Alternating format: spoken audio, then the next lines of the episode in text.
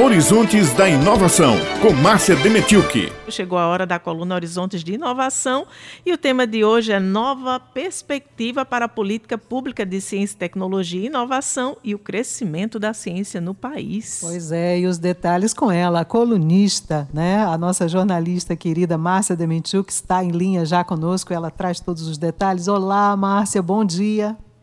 Bom dia, querida e ouvintes da Rádio Jara.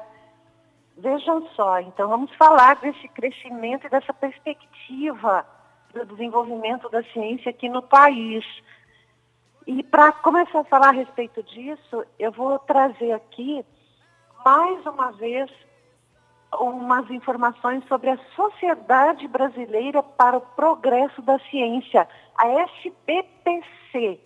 Então, a SBPC é uma integrante Sistema Nacional de Ciência e Tecnologia. Então, a gente tem no Brasil esse Sistema Nacional de Ciência e Tecnologia. A, a SBPC é uma entidade, então, que integra esse sistema, que também comparecem universidades, os institutos de pesquisa e, e outros, outras entidades também que, que trabalham e atuam no, desenvolvimento da ciência. Então, a SBPC ela atua especificamente no ambiente político, naturalmente no ambiente acadêmico, etc., mas ela atua com uma. A, a, o objetivo é muito forte no ambiente político. Portanto, acompanhar as diretrizes da SBPC diante desse novo cenário político no Brasil é fundamental, pois as políticas públicas ocorrem nos estados. Então, aqui na Paraíba, a gente tem essa repercussão do que acontece e da política pública que é definida lá em Brasília. Por isso, eu entrevistei o presidente da UFBPC, é o professor Renato Giannini. Ele foi ministro da Educação no Brasil em 2015. E ele é professor de filosofia, cientista político, escritor, colunista.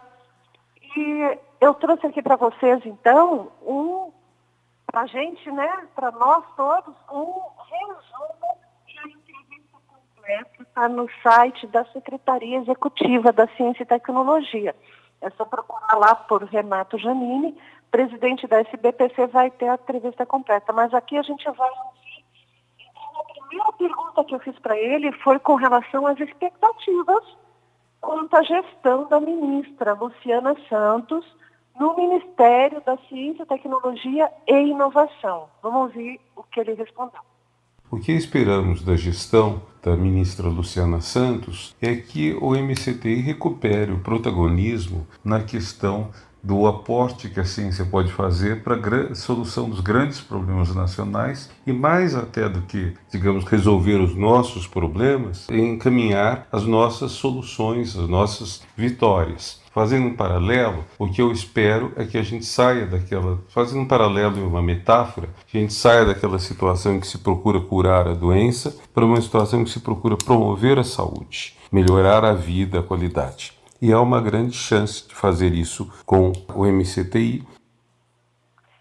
Chegando na metáfora que o professor Renato falou, a saúde da ciência no Brasil sofreu muito nesses últimos anos, com muitos cortes no orçamento, etc.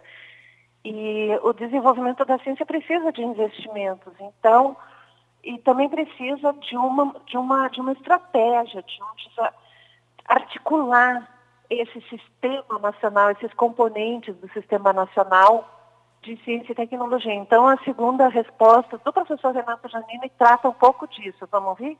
Precisa de uma articulação um pouco diferente da do SUS e do Sistema Nacional de Educação que almejamos. Que no SUS e no Sistema Nacional de Educação se trata de articular as três instâncias, federal, estadual e municipal. Ao passo no Sistema de Ciência e Tecnologia, são poucos municípios que têm uma atuação nesse tocante, os estados têm, mas o principal mesmo é fazer que os componentes da União dialoguem entre si, que significa sob liderança certamente do MCTI mas ter uma articulação que envolva a Embrapa, que está no Ministério da Agricultura, a CAPES, que está no Ministério da Educação, os setores que estão no Ministério que volta a existir da Indústria e Comércio, até mesmo nas Forças Armadas, os setores de pesquisa. Então, todos eles têm que estar bem articulados para que, enfim, para que não haja desperdício de ação, de atividade e haja um foco, que supõe, por sua vez, que a gente procure definir uma nova estratégia nacional de ciência, tecnologia e inovação. A que foi aprovada em 2016 venceu dia 31 de dezembro e foi pouco atualizada.